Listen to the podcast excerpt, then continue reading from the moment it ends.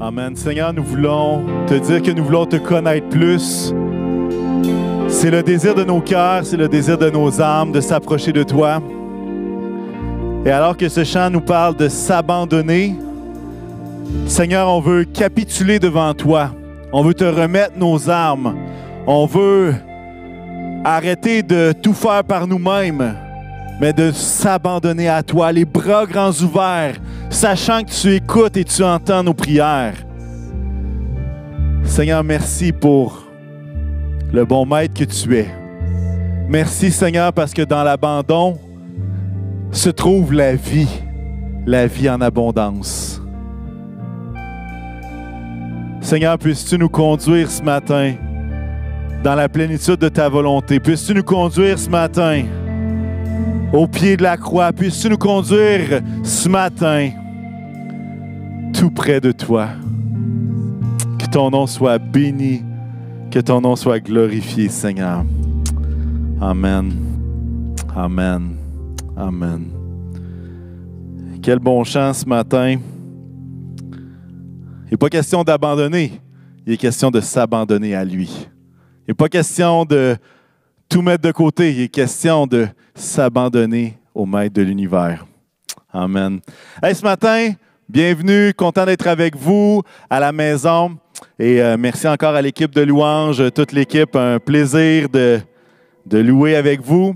Et, euh, et, ce matin, je veux qu'on puisse mettre en pratique un des trucs de Pasteur Dominique pour être plus concentré lors d'une réunion.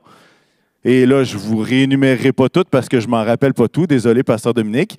Euh, mais c'est un, des trucs, c'est d'avoir votre Bible papier avec vous. OK? On va regarder un texte, on va le lire, le relire. Et je peux vous dire que ça vaut la peine euh, d'avoir votre Bible papier avec vous.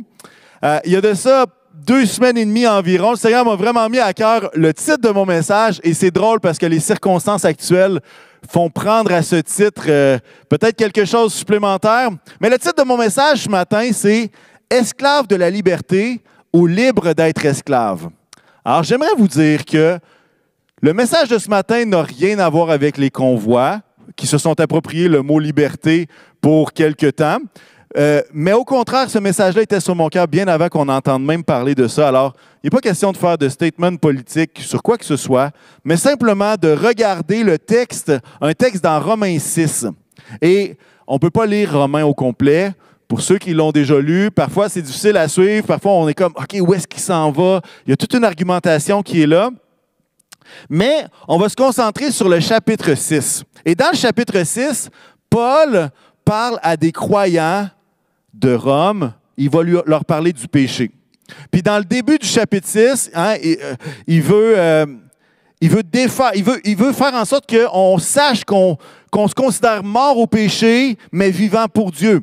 Puis comme on va le lire à travers le passage, Paul veut enlever cette idée-là qu'une fois que nous sommes sauvés, le péché n'a plus d'importance. Qu'importe si je pêche, Dieu peut le transformer pour, sa gloire.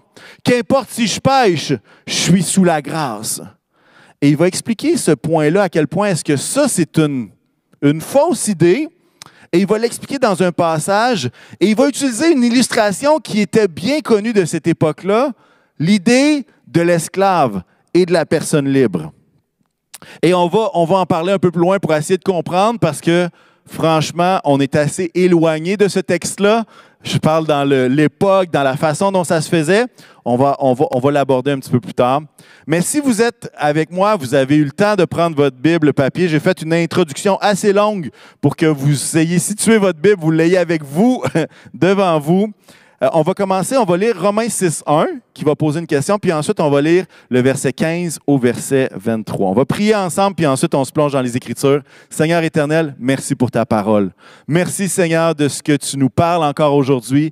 Merci Seigneur qu'alors qu'on s'abandonne à toi, Seigneur, tu nous prends dans tes bras. Seigneur, tu nous accueilles avec toi. Tu nous, tu nous entres dans la famille de Dieu. Seigneur Jésus, quel privilège d'être avec toi. Quel privilège de pouvoir tourner ensemble, scruter les Écritures et voir qu'est-ce que tu as à dire encore aujourd'hui. Alors, Seigneur, ma prière, c'est que tu puisses bénir chacun de nous et que ce texte, Seigneur, puisse devenir esprit et vie pour nos vies, pour notre époque, pour ce que nous vivons. Jésus, que ton nom soit béni. Amen. Amen. Alors, on se plonge dans l'Écriture, Romains 6, verset 1, ça va dire, Que dirons-nous donc? Allons-nous donc persister dans le péché afin que la grâce se multiplie? Certainement pas. Et là, on passe au verset 15, un peu plus loin. Quoi donc? Il pose une autre question. Allons-nous pécher parce que nous ne sommes pas sous la loi, mais sous la grâce? Certainement pas. Ne savez-vous pas que si vous vous livrez à quelqu'un comme esclave pour lui obéir, vous êtes les esclaves du maître à qui vous obéissez, soit du péché qui conduit à la mort, soit de l'obéissance qui conduit à la justice. Verset 17. Mais que Dieu soit remercié. Alors que vous étiez esclaves du péché, vous avez obéi de tout cœur au modèle d'enseignement auquel vous avez été confiés. Et une fois libérés du péché, vous êtes devenus esclaves de la justice. Verset 19. Je parle à la manière des hommes à cause de votre faiblesse naturelle. De même que vous avez mis vos membres comme esclaves au service de l'impureté et de l'injustice, pour arriver à plus d'injustice, de même maintenant, mettez vos membres comme esclaves au service de la justice pour progresser dans la sainteté. Verset 20, en effet, lorsque vous étiez esclaves du péché, vous étiez libres par rapport à la justice. Quels fruits portiez-vous alors? Des fruits dont vous avez honte aujourd'hui, car leur fin, c'est la mort.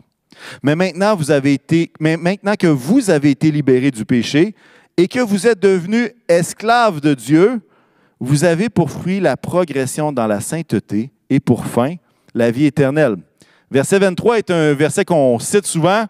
En effet, le salaire du péché, c'est la mort, mais le don gratuit de Dieu, c'est la vie éternelle en Jésus-Christ notre Seigneur.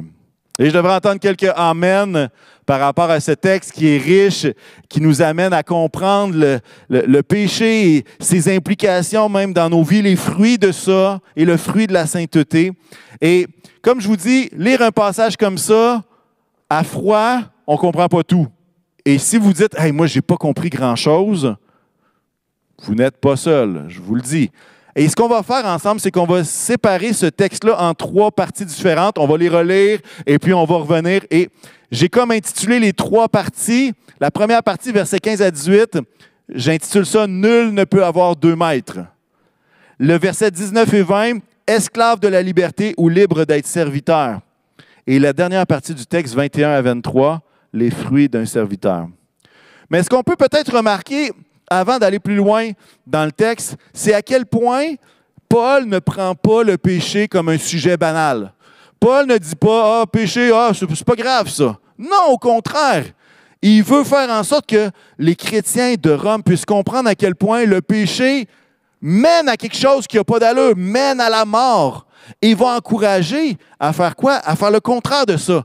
Regarde, le but, c'est pas de pécher, au contraire, le but, c'est de progresser dans la sainteté, de se débarrasser du péché jour après jour.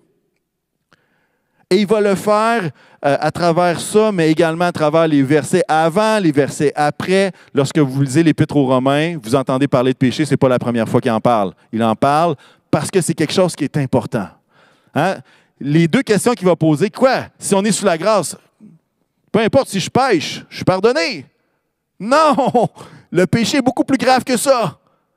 Hein, euh, si Dieu est capable de multiplier sa grâce si je pêche, pourquoi je ne pêcherais pas pour que la grâce de Dieu surabonde? Non! Pourquoi? Parce que Jésus est mort pour ce péché-là. Ce péché-là, ces péchés-là l'ont crucifié à la croix. Alors, il n'est pas question de, de prendre ce sujet-là à la légère, et ce n'est certainement pas ce que l'apôtre Paul va faire à travers le passage. Donc, on revient avec, on va le prendre partie par partie, bouchée par bouchée, et puis on commence avec euh, Nul ne peut avoir deux maîtres. Et là, on ne le remettra pas à l'écran parce que vous avez vos Bibles et que vous avez des oreilles pour m'entendre si vous n'avez pas votre Bible devant vous. Alors, on va relire du verset 15 à 18. Donc, quoi donc? Allons-nous pécher parce que nous ne sommes pas sous la loi, mais sous la grâce? Certainement pas. Ne savez-vous pas que si vous vous livrez à quelqu'un comme esclave pour lui obéir, vous êtes les esclaves du maître à qui vous obéissez, soit du péché qui conduit à la mort, soit de l'obéissance qui conduit à la justice. Mais que Dieu soit remercié alors que vous étiez esclaves du péché. Dans le temps, vous étiez esclaves du péché, mais vous avez obéi de tout cœur au modèle d'enseignement auquel vous avez été confiés, Et une fois libérés du péché, vous êtes devenus esclaves de la justice. Qu'est-ce que ça veut dire, ce texte-là? Nous sommes les esclaves de qui nous obéissons. Vous dites, oh, mais je pensais que j'étais libre. L'apôtre Paul va dire que nous sommes esclaves de la justice, que nous sommes esclaves de Dieu. Et à quelque part, c'est vrai au point de vue global. Hein. Ce que Paul dit, va dire, regarde, celui qui n'est pas attaché à Dieu est esclave du péché et va obéir à ce péché-là. Mais le contraire, celui qui est pardonné de Dieu devient esclave de Dieu dans le sens où il devient son serviteur et va, ça conduit à la justice. Mais je veux juste donner peut-être un exemple parce que c'est vrai à plusieurs niveaux. Je ne sais pas si ça vous est déjà arrivé de succomber à une tentation qui était là devant vous. Une tentation, et puis finalement, cette tentation-là auquel vous n'avez pu résister devient une habitude, devient une mauvaise habitude. Et on finit par entrer dans cette condition où ma tête dit, je veux pas ça, mais tout le reste de mon corps, tout le reste de mes pensées me rappelle à quel point je suis esclave de la chose. Je veux m'en sortir, mais tout le reste m'amène ailleurs. Et à quelque part, nous sommes et nous devenons esclaves des choses qui nous dominent. Des choses qui nous dominent. Nous devenons esclaves de ce qui nous domine, de ce à quoi nous obéissons. C'est pourquoi l'apôtre Paul va être très vigilant dans sa vie. Et même au niveau des libertés chrétiennes, des choses qui ne sont pas noires-blanches. Dans 1 Corinthiens 6, 12, il va dire la chose suivante. Un verset parfois qu'on interprète tout croche. Tout m'est permis, mais tout n'est pas utile. Tout m'est permis, l'apôtre Paul va dire ça, mais voyez qu'est-ce qu'il va dire. Mais je ne me laisserai pas dominer par quoi que ce soit. Pourquoi? Pourquoi il dit ça? Il dit, c'est bien beau, toutes sortes de choses, mais si ça vient qu'à me dominer, je veux pas parce que je deviens esclave de cette chose-là. Bien qu'elle soit une liberté, bien qu'elle soit pas un péché grave dans le sens très clair dans les Écritures. Il y a des zones qu'on, tu sais, Dieu n'a pas donné des, des règles pour chaque petit détail. Il y a des libertés, mais même là, je ne me laisserai pas dominer par quoi que ce soit. C'est pourquoi aussi le psalmiste va y aller dans un autre angle. Il va mettre en garde ses lecteurs des idoles. Et là, on dit, ah, les idoles, ça date de 4000 ans, ça. Tu as des petits morceaux de bois, tu as des petits morceaux de ci, de ça, des petits morceaux de tissu. Mais force est d'admettre que les idoles sont encore bien présentes dans notre monde. Et je ne parle pas juste des petites statues de, de Bouddha. Je parle des choses. Les idoles sont les choses qui prennent plus d'importance que Dieu dans nos vies. Et voici ce que le psalmiste va dire au psaume 115. Écoutez bien ça, c'est quand même intéressant. Premier verset, on devrait tous se rappeler ça dans une période pandémique. Notre Dieu est au ciel, il fait tout ce qu'il veut. Bon, OK. On continue. Leurs idoles, il dit ce n'est que de l'argent et de l'or. Elles sont faites par la main des hommes. Elles ont une bouche, mais ne parlent pas. Elles ont des yeux, mais ne voient pas. Elles ont des oreilles, mais n'entendent pas. Elles ont un nez, mais ne sentent pas. Elles ont des mains, mais ne touchent pas. Elles ont des pieds, mais ne marchent pas. Leur gosier ne produit aucun son. écoutez bien le verset 8. Ils leur ressemblent, ceux qui les fabriquent, tous ceux qui se confient en elles. Non seulement on devient esclave de ce qui nous domine, mais le psalmiste va dire qu'on va même ressembler à ce que l'on adore, ressembler à ce qui nous domine. Et dans ce cas-là, pour une idole de bois ou d'or, il est en train de dire aux gens à qui il écrit, il dit, Hey, vous leur ressemblez, les gens qui se confient en ces idoles-là, vous leur ressemblez, vous pouvez être bien jolis, mais au final, vous êtes complètement vide de la même façon que ces idoles-là, comme elles. Il y a quelque part, il y a quelque chose de sérieux dans l'idée de ne pas s'attacher au péché, de ne pas s'attacher aux idoles, de ne pas s'attacher à quelque chose qui, nous dominerait parce qu'on devient ce que l'on adore. On ressemble à ce que l'on adore. Et à quelque part, on devient esclave de ce qui nous domine. Comme le texte dans Romains 6 va le dire. Mais la bonne nouvelle, c'est que de la même façon que c'est vrai de façon négative, que si on suit des idoles, on va devenir comme elles, que si on se laisse dominer par le péché, on va être esclave de lui. De la même façon que c'est vrai de façon négative, c'est vrai aussi de façon positive. Qu'est-ce que je veux dire par là? Le texte de Romain, on l'a lu, mais que Dieu soit remercié.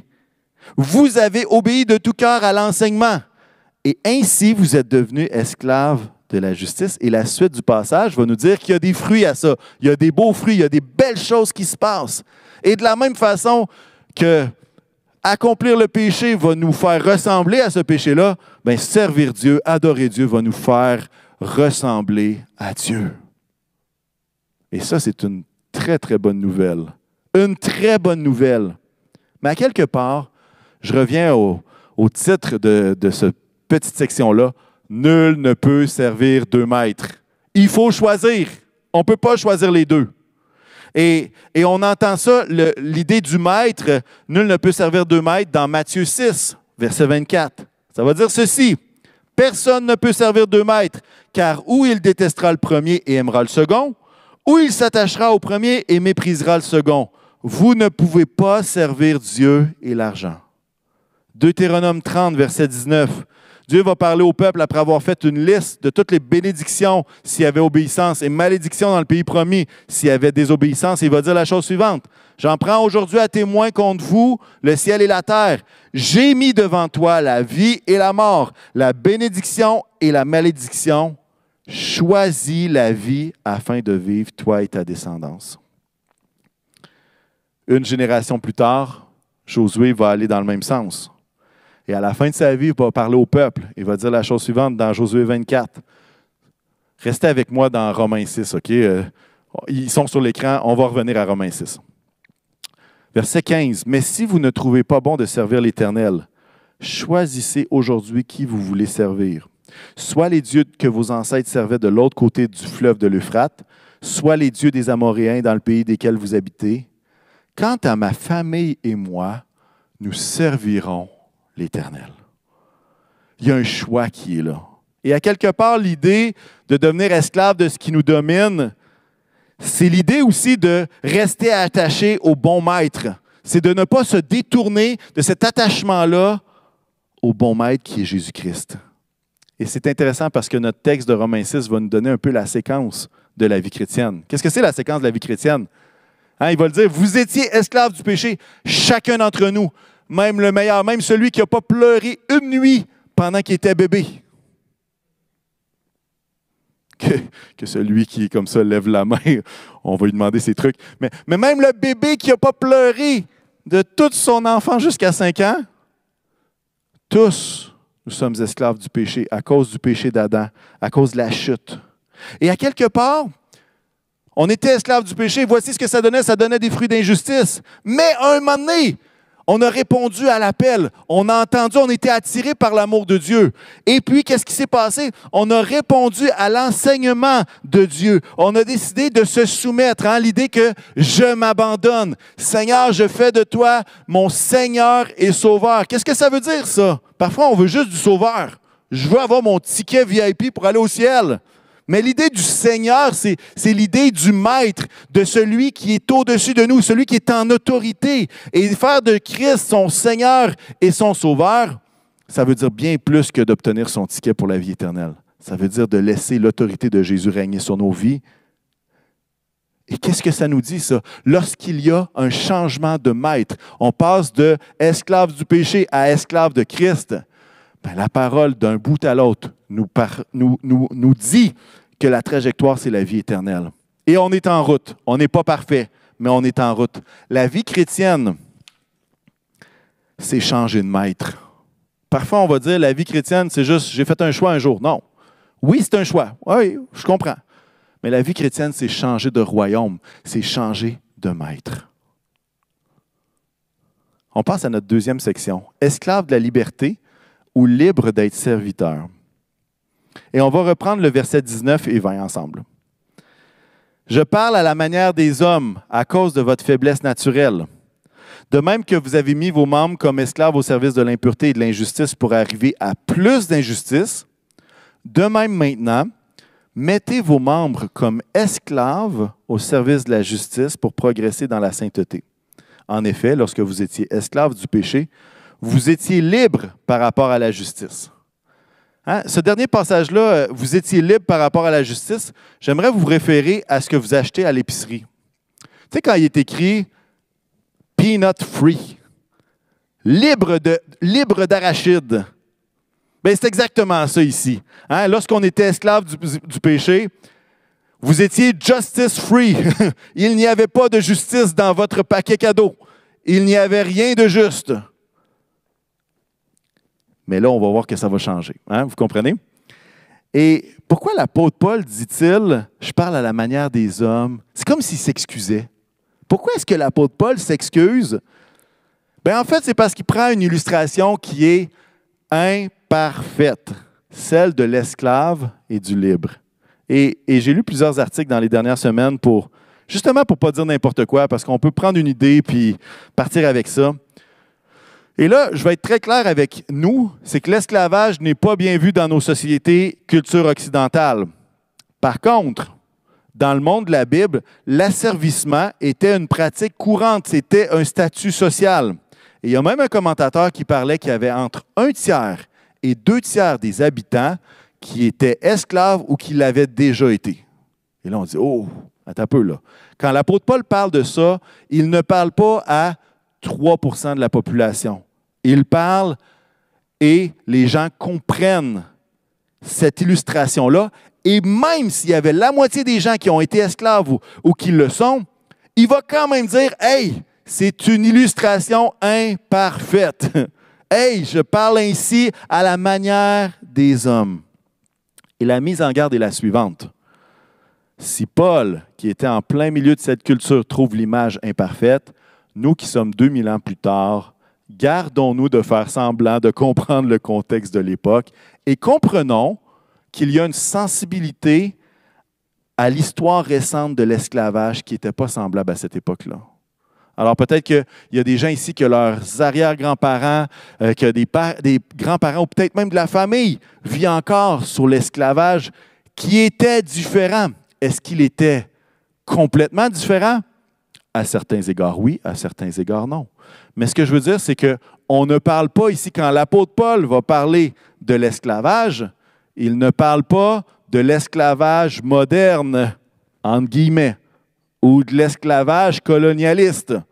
Il parle de d'autres choses, qui étaient une réalité différente, une façon de vivre la société qui était fort différente. Mais je nous ramène à l'apôtre Paul et à Romains 1.1. Et on, va essayer de réfléchir, aller plus loin dans ce sujet-là, parce que c'est quand même important. L'apôtre Paul va commencer cette épître-là aux Romains en disant la chose suivante. De la part de Paul, serviteur de Jésus-Christ, appelé à être apôtre, mis à part pour annoncer l'évangile de Dieu. OK. Serviteur de Jésus-Christ, le mot serviteur et le mot doulos. Doulos, traduction esclave. Pour nous, le mot serviteur, qu'est-ce que ça veut dire? Le mot serviteur dit Hey, lui, il me rend bien des services, c'est un bon serviteur. Mais il faut comprendre, la traduction ici n'est pas mauvaise, mais l'idée du serviteur, c'est l'idée du serviteur de son maître, d'être sous la tutelle de son maître. Et à quelque part, il y a quelque chose de beau là-dedans, parce que Paul, on va apprendre dans le livre des Actes qu'il est un citoyen romain, citoyen de la plus grande cité de l'époque. Et c'était inconcevable qu'un citoyen romain soit un esclave.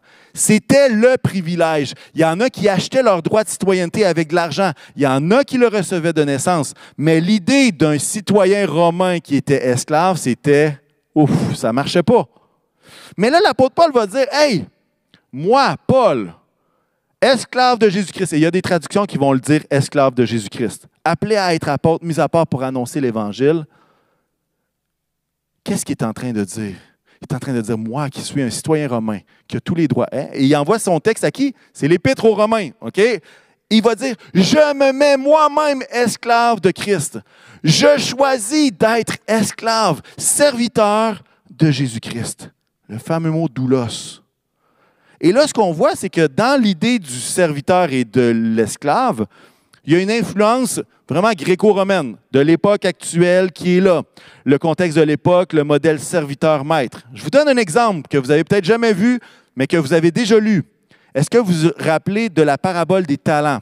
La parabole des talents, c'est qu'il y y a le boss de la place, le maître, qui va faire Hey, je pars en voyage, je vais donner certaines sommes d'argent à certains de mes serviteurs. Et il leur donne un, un certain montant, un autre un autre montant. Et puis il part. Bien, saviez-vous que dans Matthieu 25, 14, ça va dire ce sera en effet pareil au cas d'un homme qui, partant pour un voyage, appela ses serviteurs et leur remit ses biens. Vous devinez, vous me voyez aller. Le mot serviteur, c'est quoi? Doulos. Mon, en fait, ça pourrait être traduit appela ses esclaves et leur remit ses biens. Donc, il y a une partie de l'aspect esclave qui est une partie employé-employeur, d'une version, j'essaie d'être moderne un petit peu, mais c'est imparfait parce qu'il y avait un lien d'autorité. Il y a un contexte de l'époque qui est là, c'est quelque chose de social. Mais il y a également un contexte juif, que l'apôtre Paul est un juif. Et il connaît l'histoire. Hein. Il a étudié au pied de Gamaliel. C'était un très calé de la loi juive. Et qu'est-ce qui se passe dans l'histoire d'Israël? On voit que les Juifs étaient esclaves des Égyptiens. Et non seulement ça, les Juifs ont été esclaves de, des Babyloniens. Il y a eu la déportation, les Babyloniens ont été vaincus par les Mèdes et les Perses, et finalement, c'est avec ce royaume-là qu'ils sont revenus. Mais il y a toute cette idée-là de je suis esclave et maintenant je suis libéré. Libéré parce que je change de maître. J'étais sous le règne de Pharaon, je suis maintenant, je fais partie du peuple de Dieu en route vers le pays promis. Même chose pour Babylone. Et à quelque part, faisons attention dans notre version, parce que des fois, je dirais ça, moi je suis esclave de Dieu. Qu'est-ce que c'est ça? Qu'est-ce que c'est ça? Mais comprenons que dans le texte, on est loin de cette époque-là. Est-ce que je comprends tout? Absolument pas. Mais j'essaie de voir dans ce passage-là, c'est quoi la vérité spirituelle? C'est quoi l'attachement? C'est quoi l'appel de Paul qui va lui-même dire que c'est une, illustration qui n'est pas parfaite? Qui n'est pas parfaite? Si on revient au, thème, au texte, Désolé pour cette longue parenthèse historique, mais je pense que c'est important pour éviter des malentendus sur une histoire et des sensibilités plus récentes dans l'histoire concernant l'esclavage. Le texte va dire, de même que vous avez mis vos membres comme esclaves au service de l'impureté et de l'injustice, pour arriver à plus d'injustice, maintenant mettez vos membres comme esclaves au service de la justice pour progresser dans la sainteté. Hein? Lorsqu'on est esclave de l'impureté, qu'est-ce qui se passe?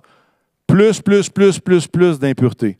Lorsqu'on se met esclave de la justice de Dieu, plus, plus, plus de sainteté. Et la question est la suivante. Est-ce qu'on est esclave de notre liberté pour pécher ou est-ce qu'on est libre d'être serviteur, esclave de Dieu? Est-ce que je suis esclave de ma propre liberté pour pécher et faire tout ce que je veux? Ou je suis libre d'être esclave de Jésus? Un peu comme ce que Paul va dire. Il va dire, Paul, moi, esclave de Jésus-Christ. Et, c'est un concept qui, était quand même, qui est quand même difficile à appliquer directement dans nos vies. Mais j'aimerais vous le simplifier à travers une illustration biblique. Je ne vais pas lire cette euh, parabole-là, mais je vais vous la raconter. Je sais que plusieurs la connaissent. Si vous voulez la lire cette semaine, je vous invite à feuilleter Luc 15 et vous aurez tous les détails de l'histoire. Mais c'est vraiment l'histoire du fils prodigue. Le fils prodigue, qu'est-ce qui se passe? Il y a deux fils dans une maison avec le père qui est là, qui a certaines richesses. Et le fils arrive en lui disant, Donne-moi la part d'héritage qui me revient. Qu'est-ce que ça veut dire ça? Père, j'aimerais mieux que tu sois mort, j'aimerais mieux avoir ton argent. Peux-tu me le donner tout de suite, s'il te plaît? Je veux faire ce que je veux avec. Dans la culture de l'époque, c'est exactement ça le message. C'est pas juste, tu peux-tu me prêter 250 pièces Non, non, non. C'était un affront direct. Et qu'est-ce qui se passe? C'est que le père va lui donner. Aussi improbable que ça, puisse paraître. Il va lui donner. Et ce fils-là va faire quoi? Il va prendre l'argent et il va les dilapider à travers des prostituées, à travers la débauche, à travers toutes sortes de choses.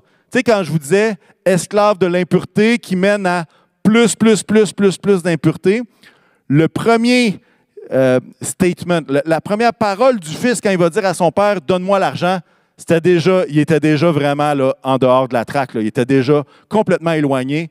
Et ça l'a mené à toutes sortes d'autres choses. Et un jour, il se ramasse, hein, comme, comme on peut le deviner, il se ramasse qu'il n'y a plus d'argent. Il n'y a plus de fonds. qu'est-ce qu'il fait? Il est en train de donner de la bouffe aux cochons. Il convoite la bouffe aux cochons. Les cochons, c'est un animal impur pour les Juifs. C'est la pire job. C'est la chose qui est, ça marche pas, tu peux pas faire ça. Ça fait juste montrer à quel point il était dans la boue jusque par-dessus la tête. Et il entre en lui-même et il se dit Hey, je convoite la bouffe des cochons alors que mon père ne manque de rien. Je pourrais aller voir mon père et lui dire Je suis plus digne d'être ton fils, mais prends-moi comme un serviteur. Alors, ce qu'il fait, il quitte sa job, devine que ça ne lui a pas fait trop de peine, et il retourne vers son père. Et son père court vers lui, l'accueille. Le fils prodigue dit Je ne suis pas digne d'être appelé ton fils. Prends-moi comme un simple serviteur. Et le père, qu'est-ce qu'il va faire? Il va dire Hey, amenez-moi une bague qui signifie tu fais partie de la famille. Tu n'es pas un serviteur, tu fais partie de la famille. Amenez-moi la plus belle robe. Tuons le veau gras. Parce que mon fils qui était mort est maintenant revenu. Et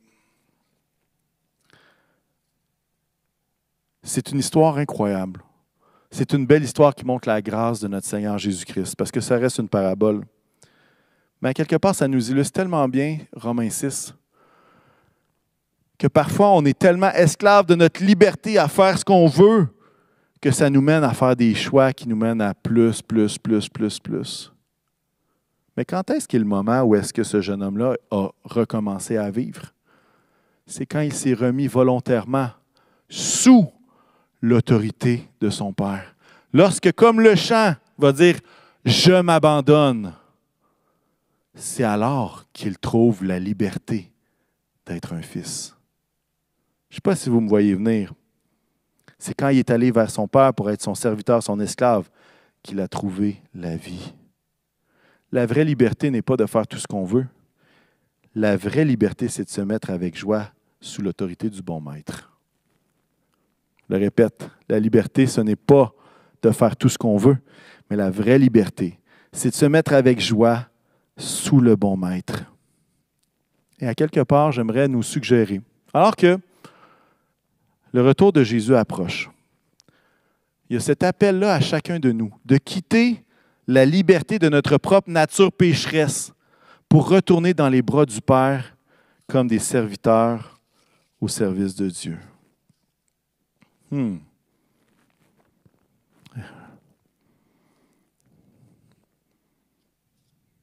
Est-ce que l'apôtre Paul s'adresse à des non-chrétiens?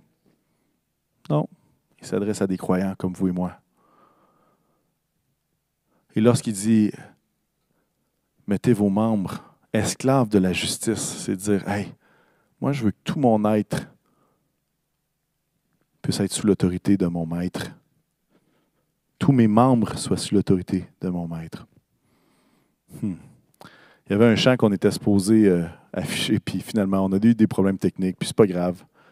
Mais euh, une des paroles de ce chant-là, c'est Mes yeux ont brillé quand tu m'as dit Tu es chez toi. Et mon cœur a répondu Je suis à toi. Et c'est comme une. C'est un chant qui est sur le fils prodigue. Et à quelque part, c'est ça la réponse normale. La réponse normale du fils qui se fait accueillir, qui était esclave du péché et qui se fait accueillir par un Dieu bienveillant qui est prêt à lui faire grâce. La réaction normale, c'est quoi? C'est Je suis à toi. Je suis ton serviteur. Et à quelque part, je crois que ce fils prodigue-là a appris la leçon de sa vie. La leçon de sa vie, c'est qu'il y a beaucoup plus de joie à se placer sous l'autorité de son Père et de servir avec tout ce qu'il a son Père que de vivre une liberté futile qui lui fait faire n'importe quoi.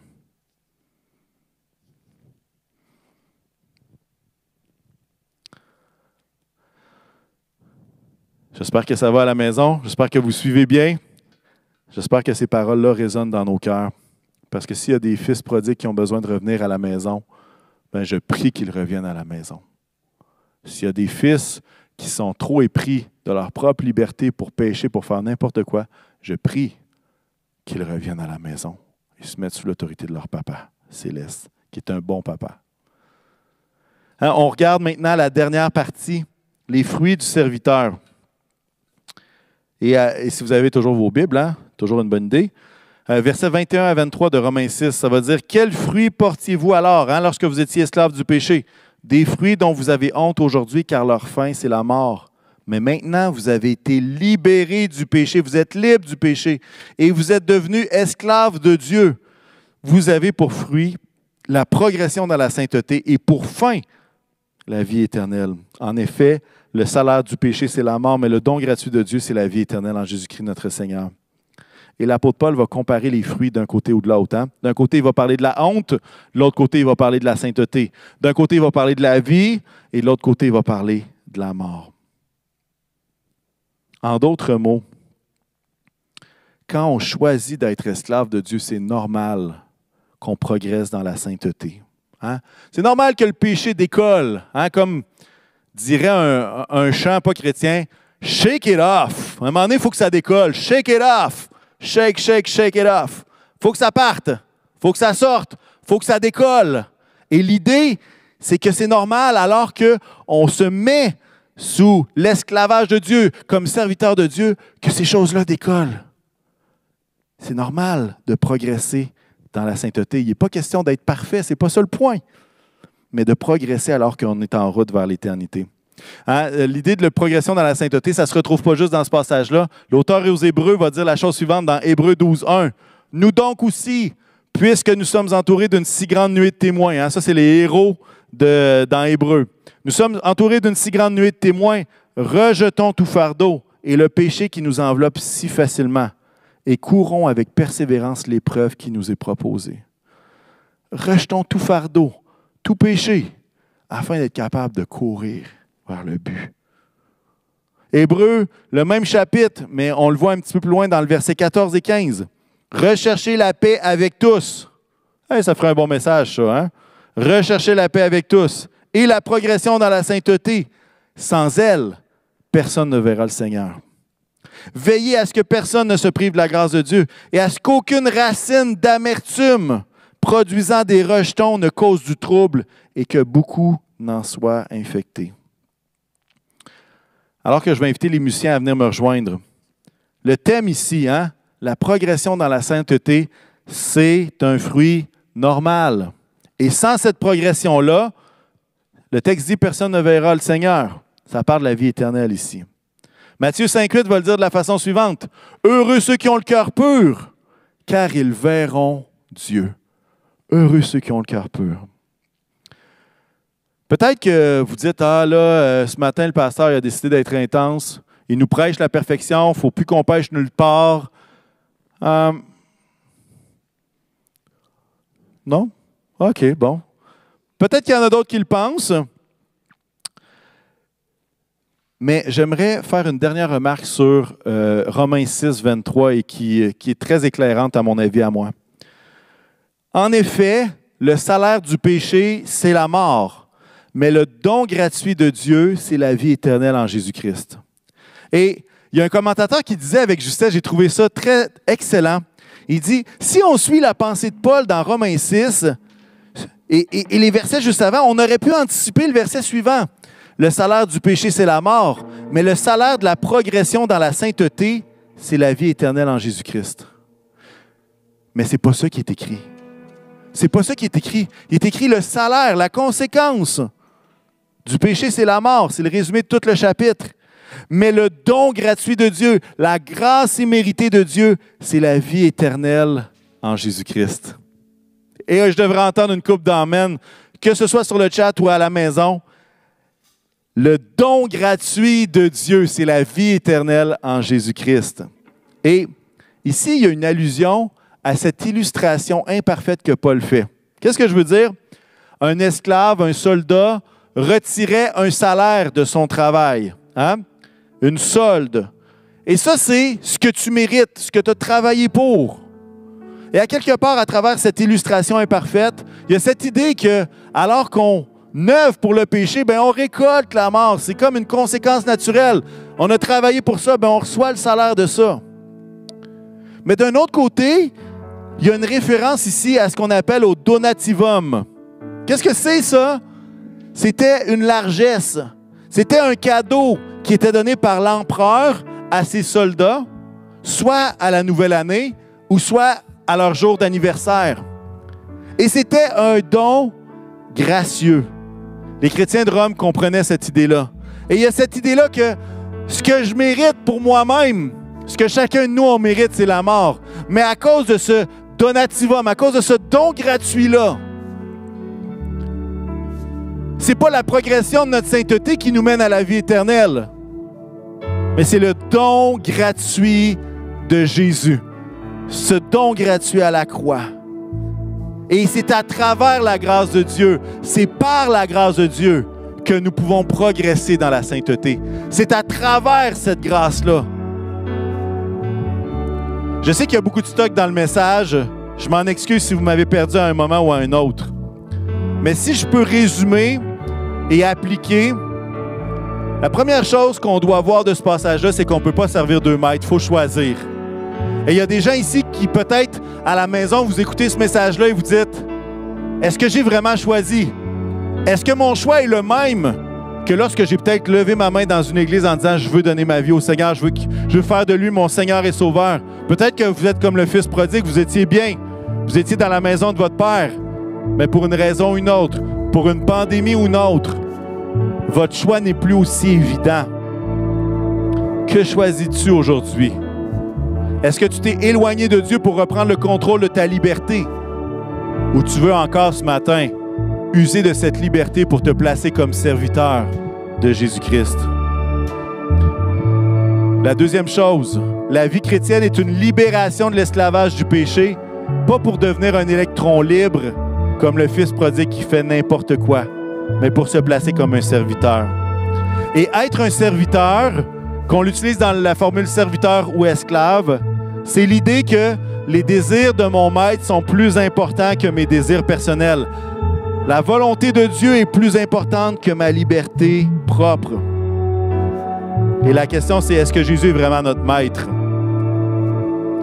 Et parfois, notre soif de liberté nous pousse à essayer de faire de Dieu notre esclave en voulant qu'il réponde à tous nos désirs, tous nos plans, toutes nos urgences. La question, qui est ton maître? De qui es-tu le serviteur? Troisième chose, je fais un résumé appliqué. La sainteté est le fruit de ton allégeance. La sainteté est la conséquence de ton, de ton allégeance. Ma question, est-ce que tu es engagé à te débarrasser du péché? Hein? À t'en secouer dans ces temps qui nous rapprochent du retour de Jésus. Il n'y a pas le temps de niaiser, comme euh, dirait l'expression très québécoise. Pas le temps de niaiser. Et dernière chose, c'est le don gratuit de Dieu qui est le moteur de ta lutte dans le péché et non tes simples efforts. C'est la grâce de Dieu qui est ton moteur dans ta lutte face au péché, pas juste tes efforts. L'idée, c'est pas de dire je vais prendre ma chair pour vaincre la chair. L'idée, c'est de prendre la grâce de Dieu et de lutter avec Dieu à travers sa grâce pour progresser dans la sainteté. La progression biblique est toujours la même. Ça commence par la grâce, ça continue avec une réponse de la foi et ça finit avec des œuvres. Toujours la grâce, la bénédiction en premier. Ensuite de ça, l'être humain est appelé à répondre avec foi à cette grâce-là. Et lorsqu'il répond avec foi, se met sous l'autorité de son maître, il y a des fruits qui sont là et qui se traduisent par des œuvres. Si tu es à la maison et que tu te considères comme un fils prodigue pour une raison ou une autre, peut-être que tu n'as pas fait tout ce que le fils prodigue a fait. En fait, je te le souhaite pas du tout. Mais peut-être que tu t'es éloigné sur une autre pente glissante qui n'était pas la même que le fils prodigue, mais qui fait en sorte qu'aujourd'hui, alors que je te pose la question qui est le maître de ta vie, c'est comme, ben j'en ai deux, j'ai l'impression d'en avoir deux.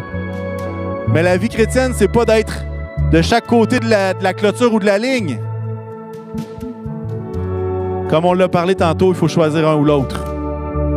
Et je prie que tu fasses le bon choix ce matin. Je prie que tu fasses le bon choix.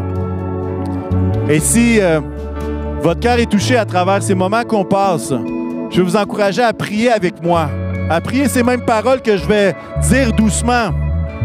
Non pas comme une formule magique, mais comme une déclaration à Dieu que nous voulons être son serviteur. Seigneur éternel, tu vois mon cœur. Tu vois que parfois, je vacille d'un côté ou de l'autre. Mais Seigneur, ce matin, je veux me débarrasser du péché. Ce matin, je veux me placer sous l'autorité du meilleur maître.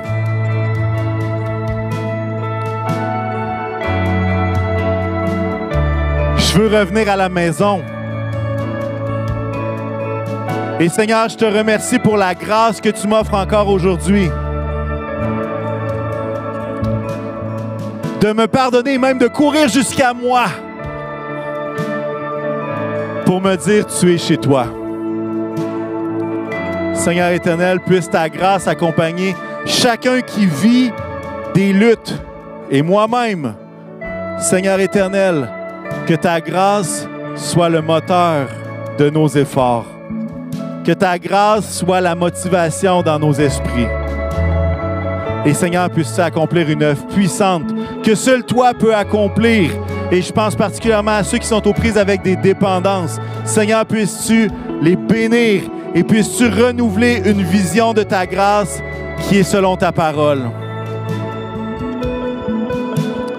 Seigneur, nous te remercions ce matin de ta grâce. Nous te remercions, Seigneur, que tu es le meilleur papa, tu es le meilleur maître qui soit. Et Seigneur, c'est toi que nous voulons servir.